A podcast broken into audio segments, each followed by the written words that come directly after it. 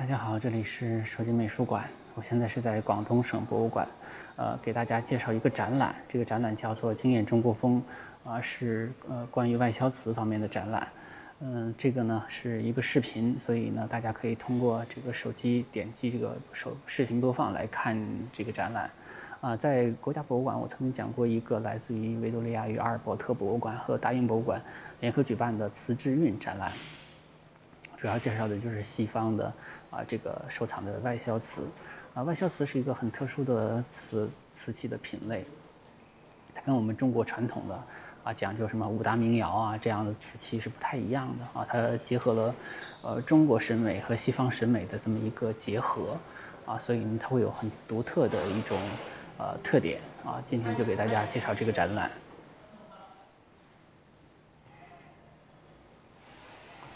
进入大厅，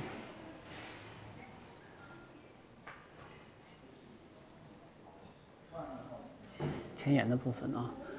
这个瓷器呢是中国最主要的贸易的一个部分啊，最主要的大家都知道，是丝绸、茶叶，再就是瓷器了。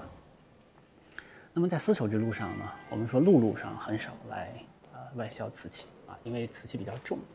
但是在海上的这个丝绸之路或者海运上呢，这个瓷器就很重要了。因为瓷器它有一个优势啊，它这个重呢，在陆路上是劣势，在水路上就是优势，因为它可以用来压舱。所以呢，早期的这个瓷器的贸易呢，是用来在这个船上做压舱用的。那么西方呢，甚至有些，呃，海员呢，他是通过，呃，这个在压舱上运一些瓷器呢，来获取自己的收益啊，所以，呃，他的这个，呃，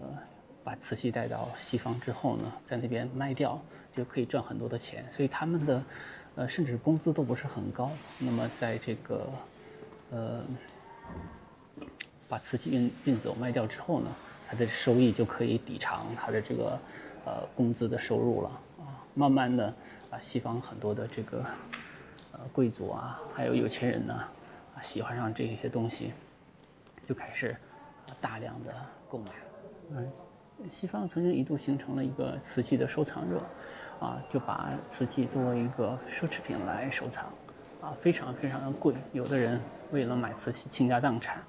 啊，所以就导致了这个。瓷器呢，在那边非常昂贵，所以啊，运些瓷器出去之后呢，啊，日子就会，啊，这些海员的日子就会过得很好。但后来就是大批量的，啊，直接来销售瓷器了。这里提到一个概念叫做“中国风”啊，因为呃，这个主要是讲十七世纪、十八世纪的。那么这个“中国风”呢，我就想到了另外一个词叫“日本主义”啊。我们都知道，在呃印象派时期呢，很多日本的。浮世绘呢，来到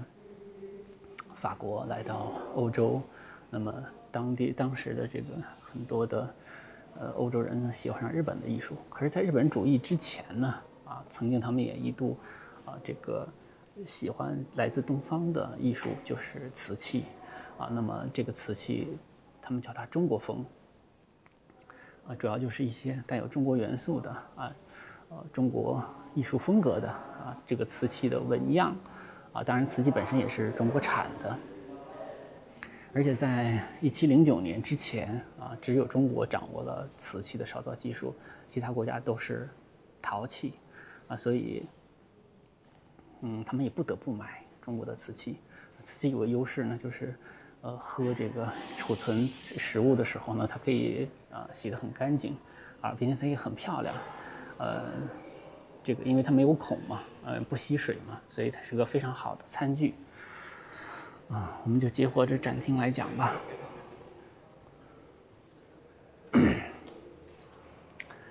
第一个单元叫东方雅韵啊，这个看名字就知道了，这是介绍呃中国瓷器的这个纹样器型。啊，其实我们看起来也还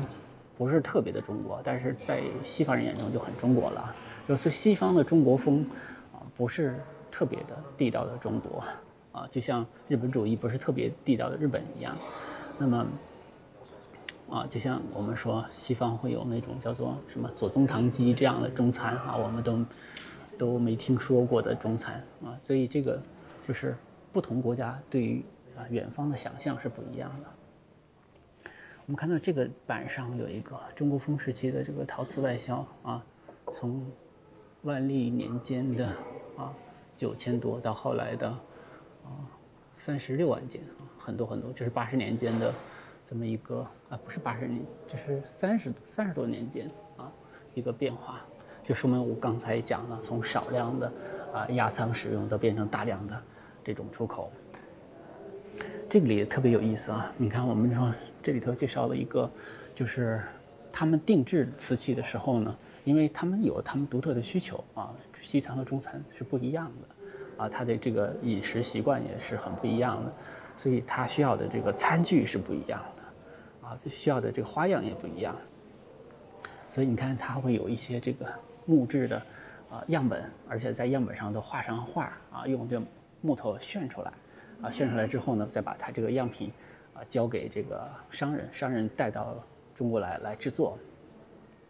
比如说上面有说按照一号样品定制的三百件神盆啊，然后要什么有明显的弦纹呐、薄底儿啊 啊，用十二号图纸什么两百件小型的，就是他来一个样本，有的是图纸，有的是画的，也有的是这种啊，就是实实物的样式，然后上面也有画。啊，这些都是都是他做好的样子拿过来的。嗯，这里头介绍了一个非常重要的事实啊，也就是我们说这一时期的啊，一六四四年啊，清军入关那年，我如果没记错的话是，那么到了，因为清军入关了以后，整个这个海就实行了海禁，就不再呃对外卖瓷器了。那么，中间其实停了很长的时间，到康熙年间吧，好像才开始解禁，啊，所以这段时间实际上，呃，影响了这个瓷器的销售量。那么这个时期呢，呃，很多国家它的瓷器的需求就转向了啊中国的近邻日本啊，因为日本的瓷器的技术呢是来自于中国的啊，觉得质量是比较可靠的。啊，那么就开始买日本的瓷器。到后来我们解禁之后呢，又回头来再接着买中国的瓷器。那到了一七啊零九年、一七一零年，德国人啊发明了这个瓷器的这个技术，那么开始欧洲开始自己大量的生产了。哎，我们还是先看展板。这个有一个。关于这个粤海关的一口通商的介绍，嗯，就是刚才我们说的那段就是明朝和清朝相衔接的时候啊，当时只有啊广州一口进行通商啊，只有一个出口通商的地方啊，就是闭关锁国的时候呢，留了个门儿啊，就是先是海禁，海禁之后呢解禁，解禁之后是一口通商，啊，我是这样的，一开始是完全不同的。后来就是一口通，就是只有广州这个地方，所以广州会有一个地区叫十三行，就是十三家洋行啊。实际上这十三是个虚数，啊，会有有的时候有四五个，有的时候二十几个啊都有。所以呢，到后来啊，南京条约签签好以后呢，有五口通商了，就结束了这个一口通商的时代。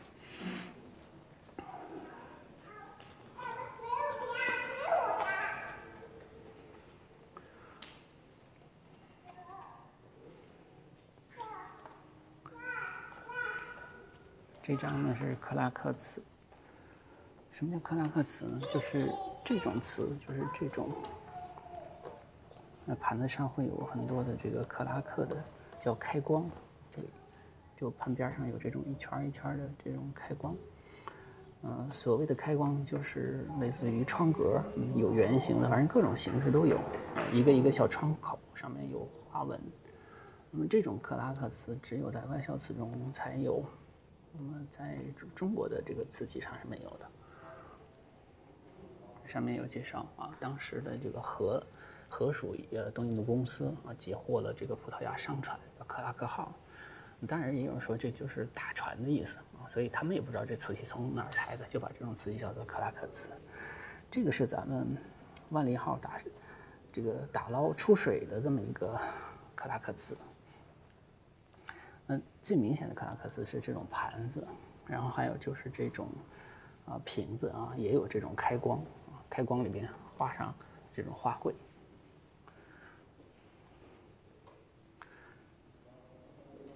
所以，所以外销瓷中最经典的就是这种克拉克瓷，但是这也是早期的。到了清朝以后，就很少了啊。然后这就是纯粹的中国的啊瑞兽纹瓷器，你像这个啊凤穿牡丹纹，还有这个是夔龙纹，还有这种龙凤纹，哎这是这是这是麒麟啊麒麟纹，再就是我们熟悉的。山水纹，山水风景纹饰。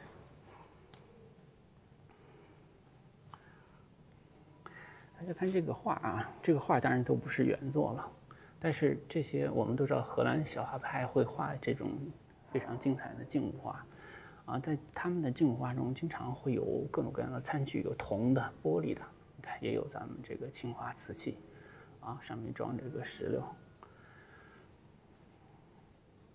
这种纹叫做柳亭纹，啊，它属于山水纹的一个，我认为是一个分支吧。但是它是很独特的，出现在啊西方外销瓷上面啊。这个，嗯，它而且西方人给它编了个故事。我们看到这个柳亭纹呢，它是山水画加上亭台楼阁，啊，远处有小岛，啊，你看这里头这故事也讲了，呃，说是有个地主叫陶林。啊，那么他的女儿叫康倩，啊，本来是许配给一个老的富有的人啊，但是呢，他自己喜欢上了这个家里的一个家丁啊，那么他们就私奔到了一个小岛。后来这个父亲要抓他们回去的时候呢，他们就变成了一对小鸟，是吧？他们就给这种柳亭文编了这么个故事。也许远处的小岛指的就是他们逃去的地方，是吧？你看。都是这样的啊，近处的这种亭台楼阁，远处的小岛，这个柳亭文也是这样。啊，这个故事你听过没有？啊，嗯，感觉很雷同是吧？但是这是编的啊。这儿呢，展厅做了一个样本儿，啊，你看就是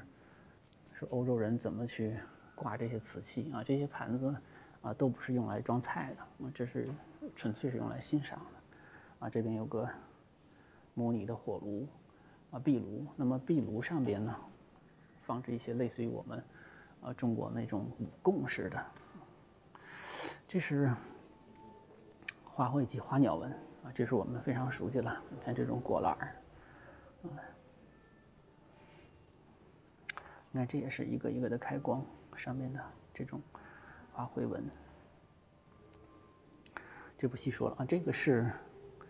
呃，五彩的开光，这个开光做的非常的现代感觉啊。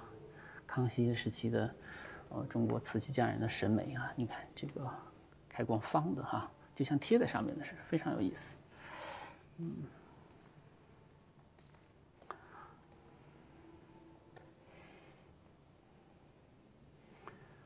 这都不细说了。嗯，这很多都是这种粉彩的，啊，这个简单说一下吧。这个是是这个，我记得很多人都知道鸡缸杯是吧？然后呢，在香港的电影里头，有时候会那种鸡缸碗。然后昨天去吃这个点都德的这个早茶的时候呢，他的这个茶具就是用鸡缸杯做的这种功夫茶具。所以呢，之前我们看。香港电影的时候会觉得哦，这个鸡缸碗是不是模仿鸡缸杯，胡闹的啊，搞笑的。其实，在广东地区啊，大家在大街上转一转，会发现这种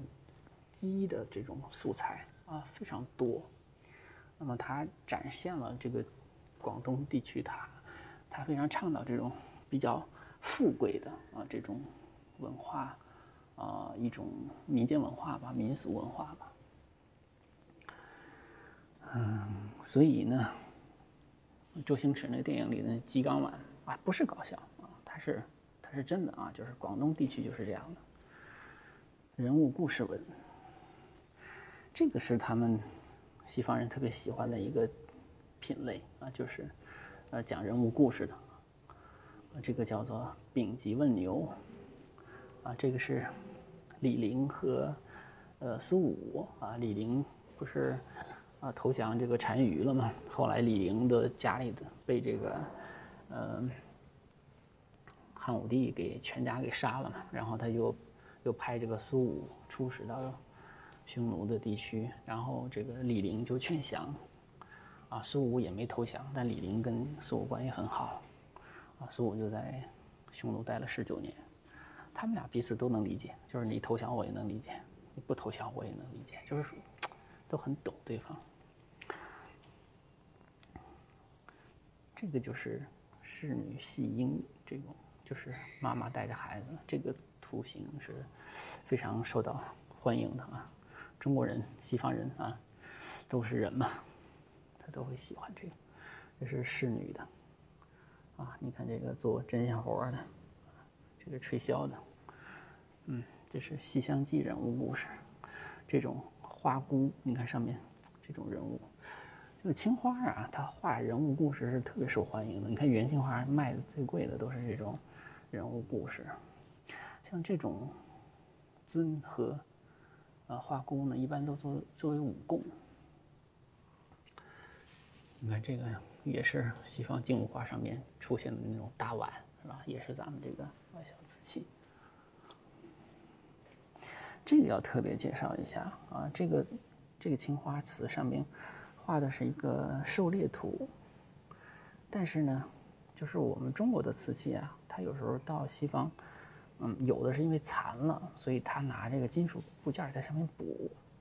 有的呢，它不是因为补，他是觉得它根据它的实际的使用，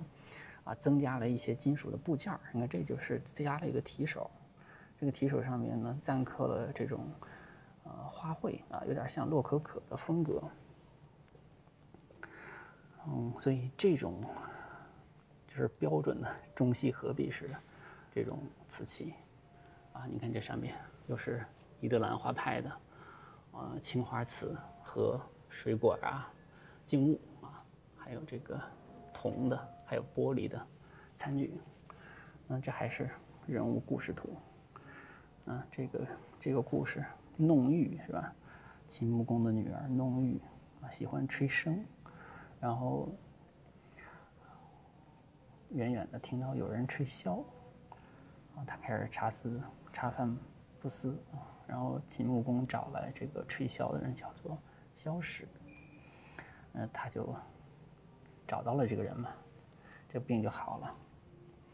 那两人就是伉俪情深啊，琴瑟和鸣，他们就不是琴瑟和鸣，笙箫和鸣。那么，这个有一天他俩人演奏的时候呢，就引来一龙一凤，是吧？后来他们就乘龙乘凤而去。但是这个瓷器特别逗，它。了两个凤啊，没有龙，不知道什么原因。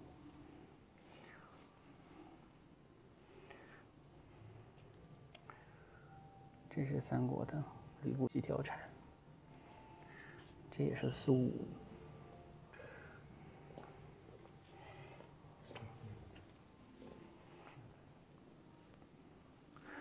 这个要特别介绍一下啊，这个叫做中国一万里纹样。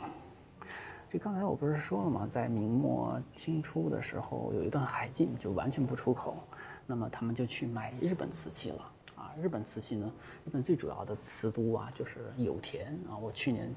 呃，这个还去这个地方了。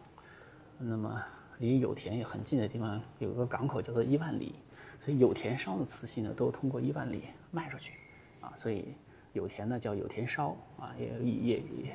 也有。这个伊万里瓷这个叫法啊，叫伊万里烧，啊，伊万里也有那个这个瓷器厂，所以伊万里风格呢，啊，就是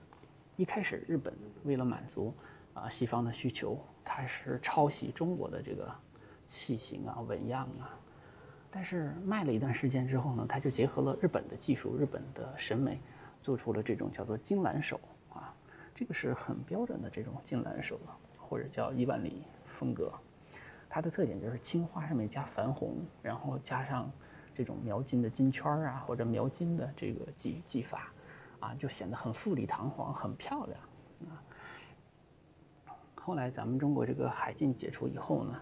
那么西方人又开始重新买中国的瓷器了。啊，他一方面要定制这个啊中国原来的这种纹样，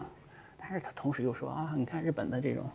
啊一万里瓷或者叫金兰手很漂亮啊，为什么啊我是不是在中国也做？所以后来啊中国反过来又抄日本的啊这个风格啊，我我我们说抄哈，其实就是模仿啊，因为那时候也没有这个版权的说法。你看，就是这种矾红、青花，还有描金啊，很富丽堂皇。所以这个时期的这个瓷器叫做“中国一万里”啊，一万里这个地名啊，明明是在日本的九州啊，佐贺县啊，有田烧，还有这个一万里，都在这个地方。嗯，这是外销瓷的一个另外一个很重要的部分，叫做德化白瓷。就是德化窑，我们都知道德化德化的白瓷非常的漂亮啊。它这个白呢，不是属于那种特别刺眼的白，它是一种很含蓄的白啊啊，或者说象牙白。你看，这是做成那种犀角杯的样子啊，仿生瓷啊。你看这个白啊，这里头有个图，大家看一下啊。这个图叫做。威廉·钱伯斯写的一本书叫做《中国建筑、家具、服装、机器用具的设计》啊。威廉·钱伯斯来过三次中国，啊，他写了一本书，专门介绍中国的建筑和中国的设计。你看他画的这些图形啊，啊，其中有一个图形，下边这个图形，中间的啊，这个壶，你看都有啊，塞夫勒陶瓷博物馆都有收藏。所以这个钱伯斯一会儿我们还会介绍啊，这个非常重要的一个人。再就是接着看德化窑，德化窑其实最主要的还不是这些器物啊，而是这些雕塑、瓷雕。你看，最主要就是观音啊，还有一些神啊、佛啊，还有一些民间的人物。你看这上面还有吕洞宾，对吧？有吕洞宾。那这个观音呢，特别受到。西方人的欢迎，那么他们喜欢它的原因呢，就是觉得观音跟西方宗教中的圣母的形象非常的像，包括这个观音送子呢，其实跟这个呃圣子与圣母、圣母与圣子图啊是很像很像。所以呢，这个包括我自己都怀疑啊，就是说中国的观音崇拜啊，或者观音信仰。和西方的圣母信仰彼此之间有没有关联？是不是互相影响产生的啊？这个不知道啊，没研究过，但是很很怀疑这个事儿。而且呢，他们也定制过。你看这个图中间的这个就是圣母像啊，你看这就是圣母圣母子。这个其实就是可以把啊观音送子的形象呢修改一下，头发改成卷卷卷的啊，抱孩子的方式改成有点像。西方啊，尤尤其是这个，呃，中世纪的那种雕塑里的圣母子的形象就可以了。啊，大家如果前几天去过这个苏东坡那个展，故宫苏东坡那个展的一进门就是一个呃德华窑的苏东坡的雕塑。嗯，一星一星紫砂陶器也是。外销瓷中的一个部分，他们很喜欢这种红色的瓷啊，其实不是瓷，嗯，不，我我说的不对啊，不是瓷就是陶，嗯，再具体说，它可能叫石器，就火字旁加一个石头的石，它是介于陶和瓷之间的。啊，我昨天去陈家祠的时候呢，在这边知道有一种叫做泥心陶啊，其实也类似于这种，就是它透气不透水。所以呢，就是放东西，放一晚上不馊啊。所以，嗯，这个紫砂也是这样的，放茶水的话，隔夜的话还能喝。那么他们也模仿着这种紫砂壶做的，你看，他们做这种啊。上次博博那瓷之韵展还来了这样的一个红的红色的陶的这种壶。第二单元叫西风袭来。这个刚才我们介绍的还是都是中国的纹样、中国的故事、中国的人物啊。这个就是介绍啊西方的定制了，就是西方的纹样、西方的故事了，但是还是中国制造，所以这就是中西方交流的一个啊很很重要的一些呃代表了吧。这个器型叫钧池，啊，也叫净瓶，啊，它其实是它没有没有那个把手，就是拿着这个瓶颈的部分就可以了，里边装水，用来洗手的。啊，特别有意思。其实现在有些少数民族地区还用这种净瓶来洗手啊，因为它洗手很方便，因为比较大。我去那个银川旅游的时候，去一家那个穆斯林餐厅吃饭的时候，我说哪儿能洗手？他说门口有个净瓶。我一听这好好古老的名字啊。这个是，这是一个冰盆啊，是个冰盆。这冰盆怎么用呢？就是看这个图啊。它冰的是高脚杯，它把高脚杯一个一个的这个把这个底儿朝外啊，把那杯子冲里，里边加上冰，加上冰水是吧？就把这冰镇凉了啊，再盛酒就比较好喝了啊。你看这是中国制造，但是这个完全不是中国人用的。这是一个洗手的装置，一般有钱人家可以用这样的装置啊，但是里边的像螃蟹纹呐、鱼纹呐啊，都是还是比较中国的。嗯，有的也是在教堂啊使用，用来做宗教做活动的时候呢，用来啊洗手用的。六号这个，这是一个杜松子酒啊，也叫金酒的一个酒瓶啊，就是功能上是西方的啊，这个但是这个造型上是制造上是中国的。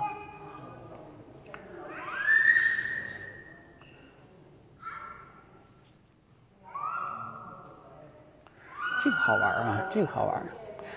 这个是，嗯，刮胡子的一个牌儿，嗯，用来刮胡子的时候是这样的，你刮往脸上不要抹那种刮胡泡嘛，然后脖子卡在这个 豁这个地方，然后刮胡子那个泡泡就流到这个盆里了啊，呃，很实用。后来他们也觉得挺好看的，这种缺一个角的这种盘儿挺好看的，他们就把它做的很大，甚至成为。纯粹的装饰，这个是一个潘趣酒碗啊。我前两天在广州博物馆看到一个直径零点五九米的大超大个儿的一个潘趣酒碗。潘趣酒呢是一种水果酒，就是里面有水果，有酒精饮啊，它是混合的一个酒精饮料。那么喝的时候呢是，就是先把它都混在这里头，然后加上冰啊什么的。喝的时候把它再分到每个人的杯子里头，这个大家可以看《唐顿庄园》啊，《唐顿庄园》有一集里头，大家就喝这个潘趣酒。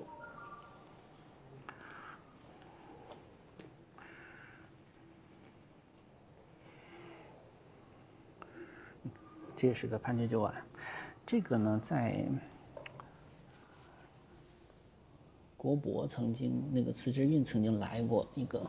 主要是看见看这个边儿。这画的是什么呀？就是十三行啊，就是十三行。我们那个，哎，对上焦了。我们慈之运也来过一件，就是画这个广东十三行的啊，所以这是介绍当时的一种繁盛吧，啊，非常漂亮这个碗。所以看来这个十三行的这个潘趣酒马还做了挺多的。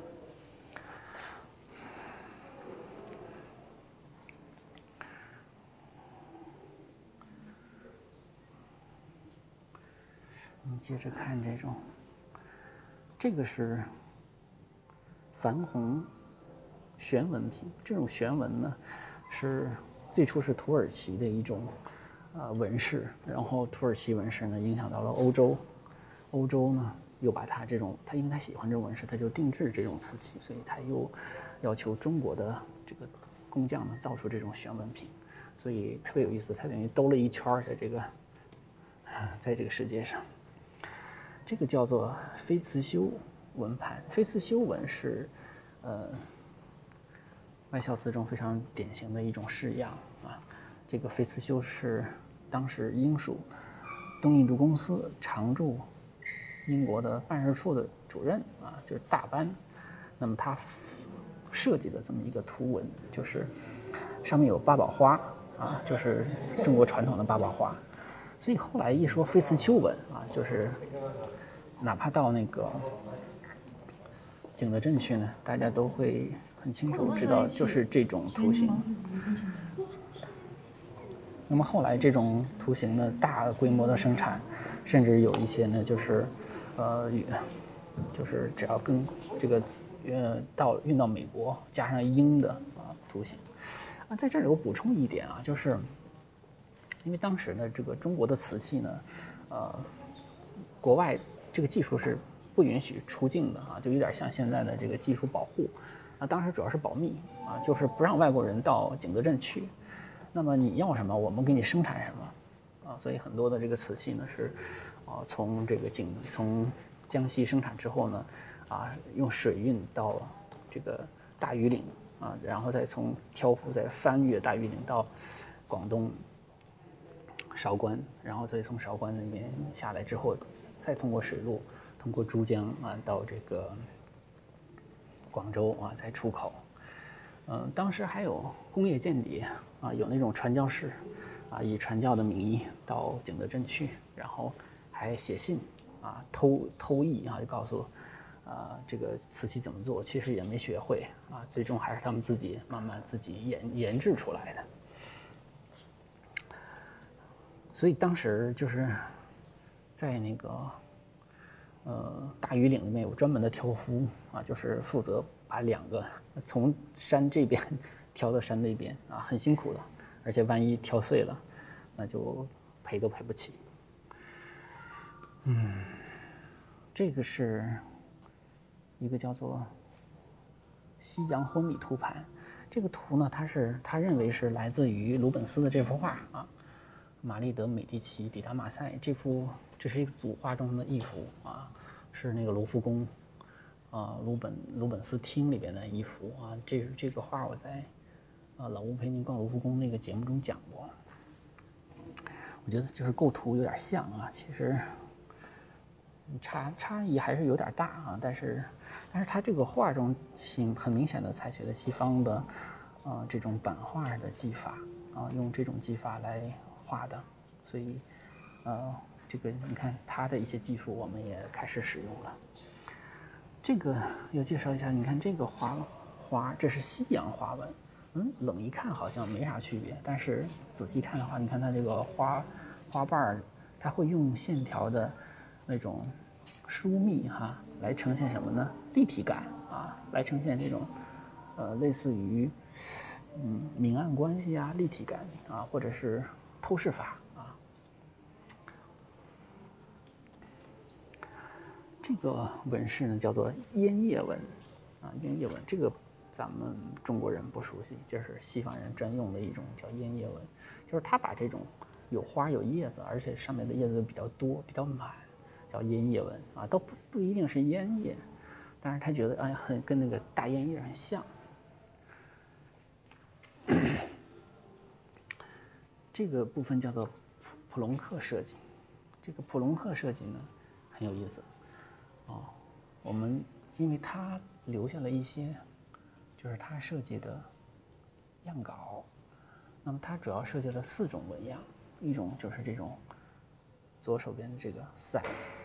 花伞，还有这个亭子，还有那个这个叫博士，应该还有一种，还有一种叫做中国仿中国花鸟人物，那么其中的这个花伞。和这个博士是留下了底稿，你看，啊，这就是他设计的原稿啊。这个原稿在荷兰的阿姆斯特丹国立博物馆收藏。那么这个画呢，啊，很多人认为是来自于中国的三酸图。三酸图就是里边有三个人，分别代表儒释道啊。传说中就是苏东坡、佛印和这个黄庭坚。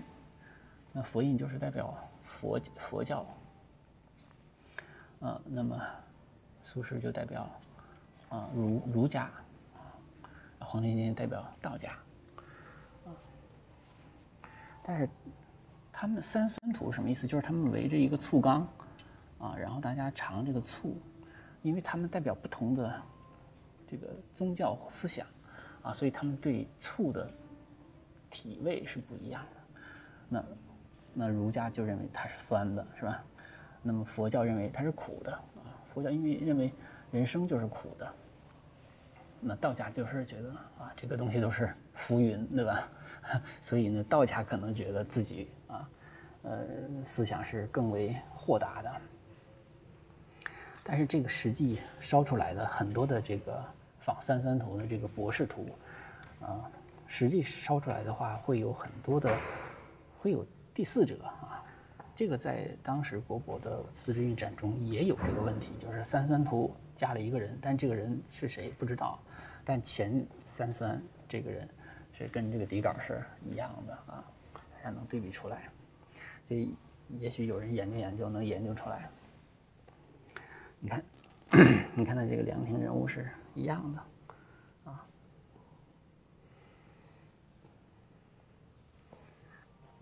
嗯，西方的西方人眼中的东方，可能他觉得印度啊、日本啊、中国都差不多。啊，所以像这种花伞图，对于我们中国人看起来觉得这一点都不中国，啊，有点像日本，有点像印度。那么这个普隆克的设计啊，就是非常重要的一种纹样。这是介绍一些，嗯，这个主题就是宗教类的主题了，啊，或者是希腊神话了，啊，你看这都是中国生产的。这就是金苹果的故事，是吧？三个女人争这个金苹果，谁是这个最美的人？啊，赫拉，还有雅典娜，还有这个维纳斯，对吧？最后给了维纳斯啊，然后就获得了海伦，赢得了海伦，然后引发了特洛伊战争。那么这种裸体女人的形象，哈，是不是？你看，他是放了一个鲁本斯的画，啊，就有点像玫瑰三女神的感觉。啊，也不是啊，也不是玫瑰三女神，也是一个帕里斯的审判，也是这个金苹果的故事啊，就是同一个故事。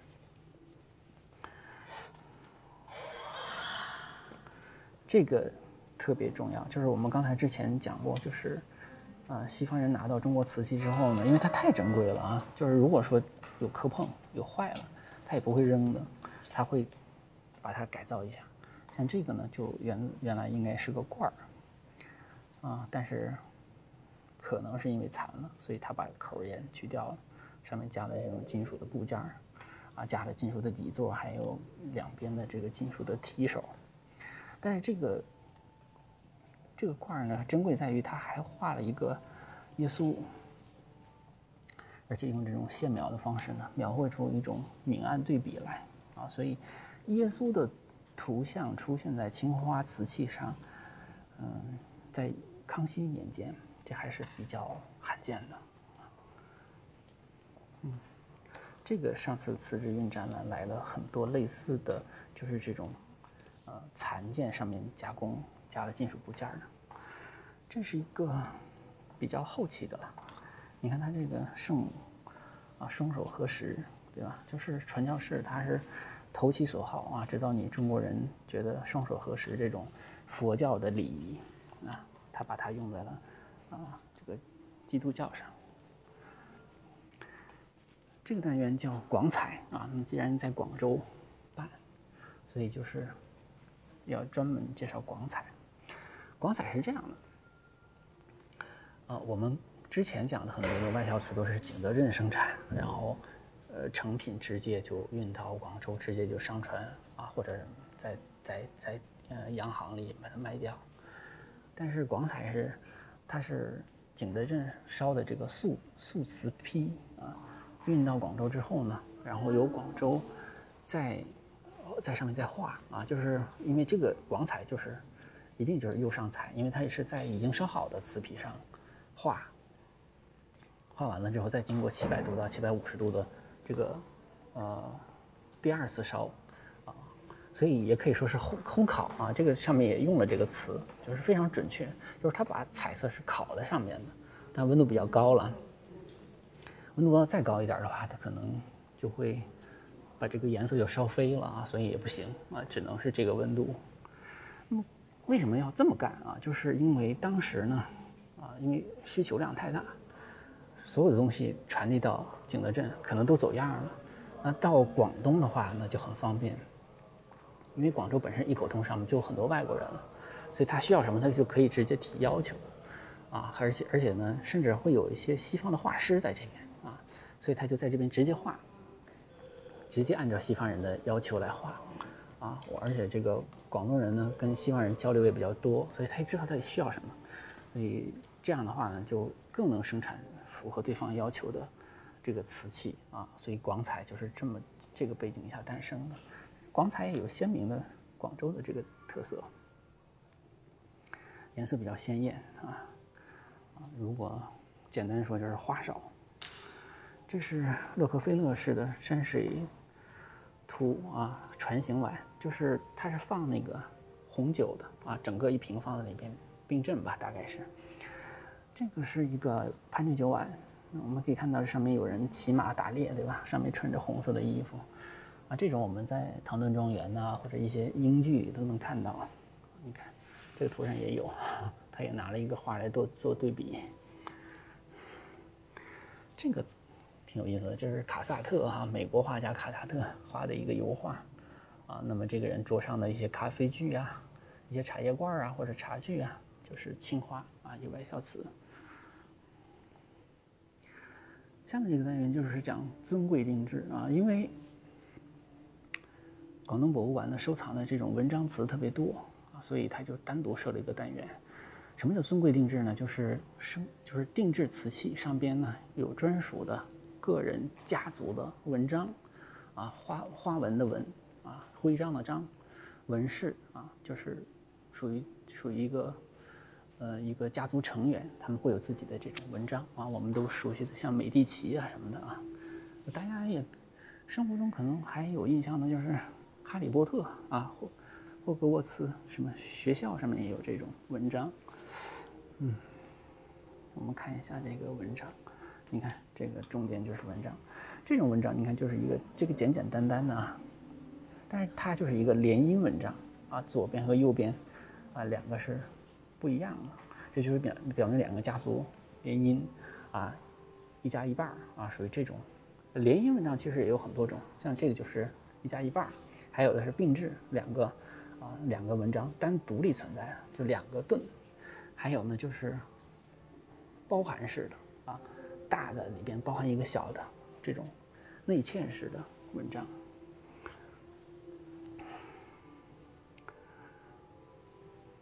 这个文章在上，在上面的盘子边儿上，啊，这是一个法国传教士的，啊，青花上面单色的文章瓷。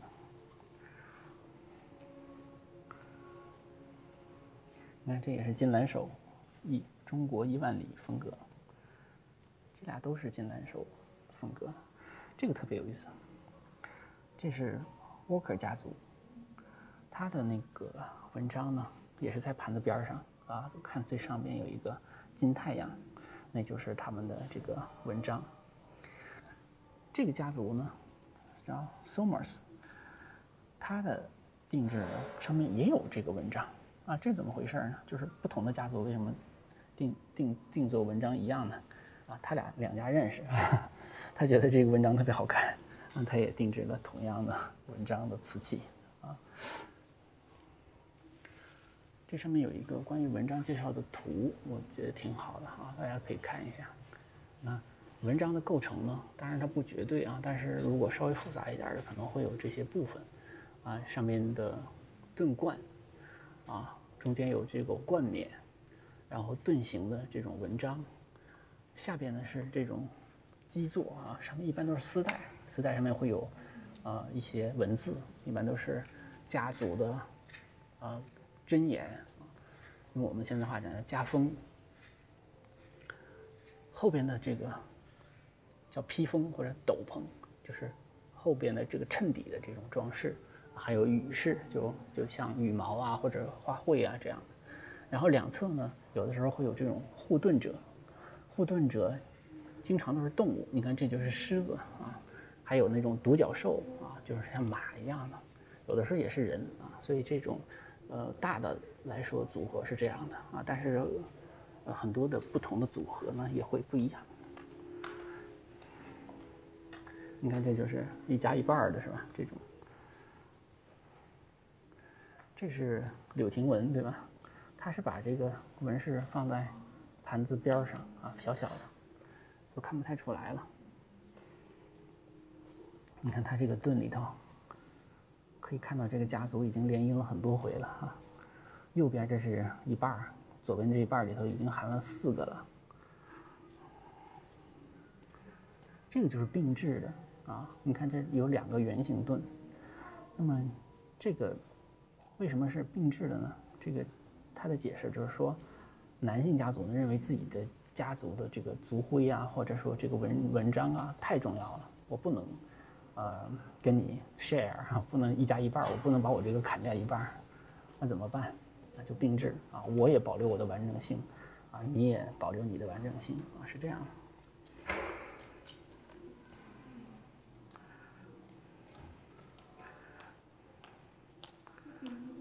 这里还原了一个西方的餐桌，啊，很漂亮啊！这有餐盘，有汤盘，有汤碗。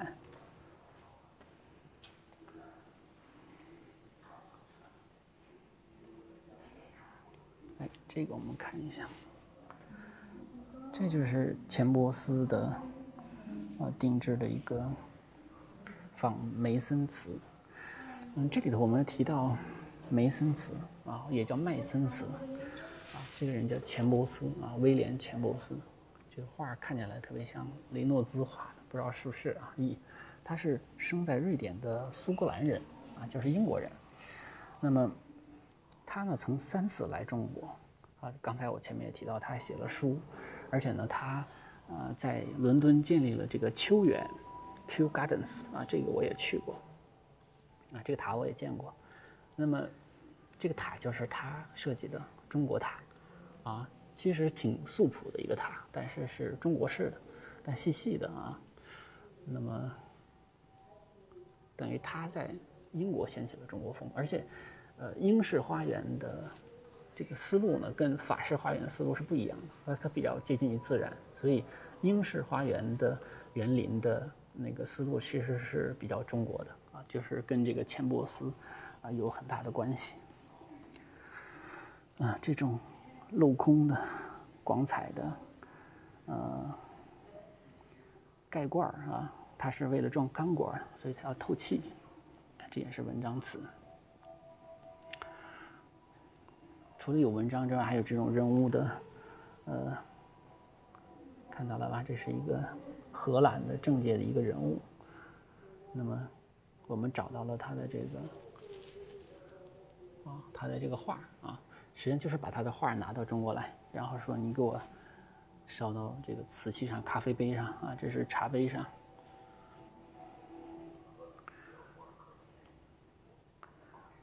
嗯，这个文章你看他的呃护盾者呢，就是两个人啊，一个是古罗马人，一个是摩尔人啊，中间也是个摩尔人。摩尔人就是黑人啊，就是在欧洲生活的黑人。那么大家如果读莎士比亚的那个。奥赛罗吧，啊，里边那个主人公就是摩尔人，啊，其实那时候莎士比亚就在讨论什么种族歧视的问题了，挺有意思的。扯远了，这个纹饰你看它这个中间这个盾形啊，也是一个联姻的啊，一一一加一半儿。右边这个上面有三把手枪，那么这个家族呢？就是手枪的这边这家族呢，他是在，呃，英国的这个伦敦塔工作过，是一个军械师啊，所以是做这个手枪的，所以他们家族的这个文章中就有手枪的形象。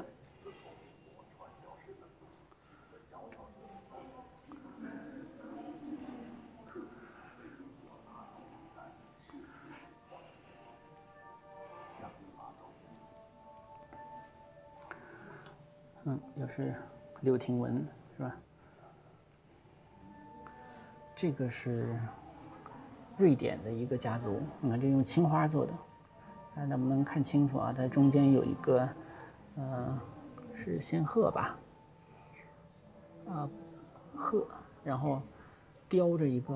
蚱蜢啊，因为蚱蜢的单词呢和他们这个家族的名字呢是一样的，所以他用这种方法来体现这个家族的呃特点。这个呢是文章是在上边盘子边上，中间的这个故事呢就是风尘三侠啊，裘冉客、李靖还有红拂女夜奔这样的一个故事啊，就是还是刚才他们咱们讲过的，他们非常喜欢中国的这种人物故事。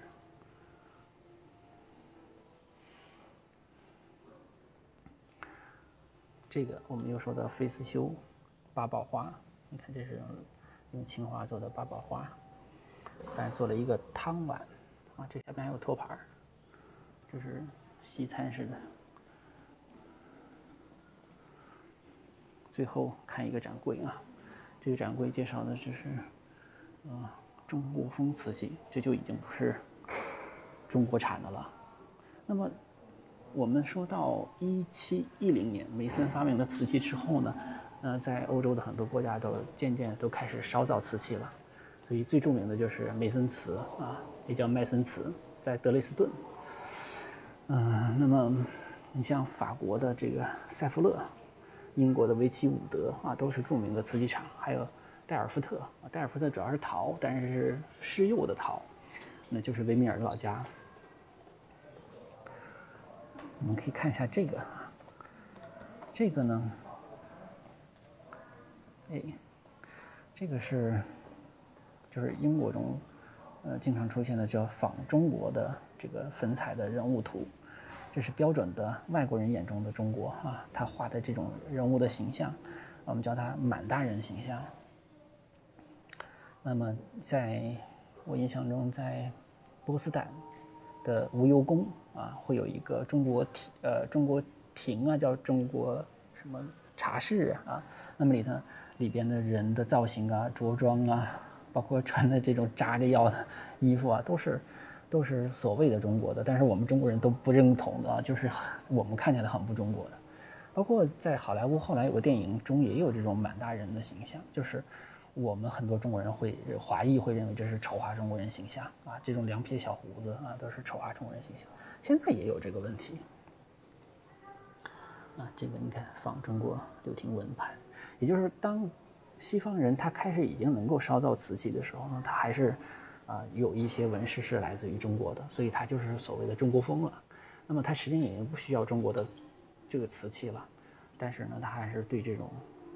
传统呢承袭下来了，这种审美承袭下来了。这就是英国的维奇伍德的一个餐盘。那么这个盘子呢，它是仿梅森的啊。就是英国仿梅森的，梅梅森是仿中国的青花的，就是中国 当时这个梅森呢，他做这种呃青花瓷的时候呢，他仿中国纹饰啊，因为我们中国有传统上有一些会画一些水果，画石榴是吧？画这些东西，但是这些花纹呢，因为它毕竟是画的比较简单的，所以当他当他们这些瓷器来到欧洲时候呢，就是欧洲人不知道是什么，就觉得哎，是不是洋葱啊啊？所以他们他就画了这种，你看这个边边上也是这种类似于像洋葱一样，所以他画的这种，嗯，就是蓝白瓷，也就是我们说的青花，上面如果画了这种果实啊，他就叫它蓝色洋葱啊。所以如果买梅森瓷的话，啊，这个蓝色洋葱是非常重要的一个啊一个选择啊。那么这个是维奇伍德仿梅森的蓝色洋葱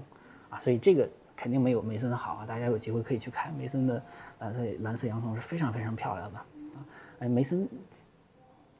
梅森是请了一个化学家研制的啊，就是他像做科研一样啊，就是做记录一样研制出来的。中国瓷器是靠积累的，是吧？师傅带徒弟，这么一代一代传下来的。所以，这个这个德国人的思维方式啊，以及他们这个 工业化以后的这个思维方式啊，就是跟我们不大一样啊，所以他就。通过很科学的这种方法呢，而获得了这个瓷器的烧造水平。所以，梅森瓷一旦诞生的话，就烧造出来非常高质量的啊这个瓷器。除了有这种蓝色洋葱，还有这个彩瓷，啊最主要就是瓷雕了。那当然，这个瓷器技术也影响了啊，就包括这种维齐伍德的啊，或者塞夫勒的这些瓷器烧造技术了。那么 这个时期呢，就是中国的瓷器销售就开始没落了，就是欧洲不需要了啊。那么所以它是以这个为结束的啊。在这儿就是跟大家分享一下这个展览，主要是想介绍一下，就是说在外销瓷时期呢，那么整个的，就是说。外销瓷呢是中国艺术和啊西方艺术的一次非常好的融合啊一次非常好的交流，但是呢就是说中国的艺术并没有对西方艺术产生啊我们说后来的像日本主义这样的什么深刻的影响，因为呃瓷器呢还是停留在工艺的这样的一个水平上啊还还跟那个呃架上绘画还是不太一样啊啊先介绍到这儿吧。嗯，最后我们再补几句啊，就是这个了解外销瓷有什么用呢？啊，就是大家如果以后有机会去欧美的一些博物馆的话呢，看到的很多瓷器，大多数都是外销瓷，啊，除了少数的啊这种传世的，像汝窑啊、汝汝光阁钧定啊，除除了这些。少数的之外，那大多数都是外销瓷，所以到那儿去呢，大家看到的很多中国瓷就会觉得非常的亲切，但是但是又觉得有点陌生啊，那就是因为他们都是外销瓷，所以了解外销瓷呢，对于在欧美博物馆看展呢还是很有帮助的，嗯，那就是这样，再见。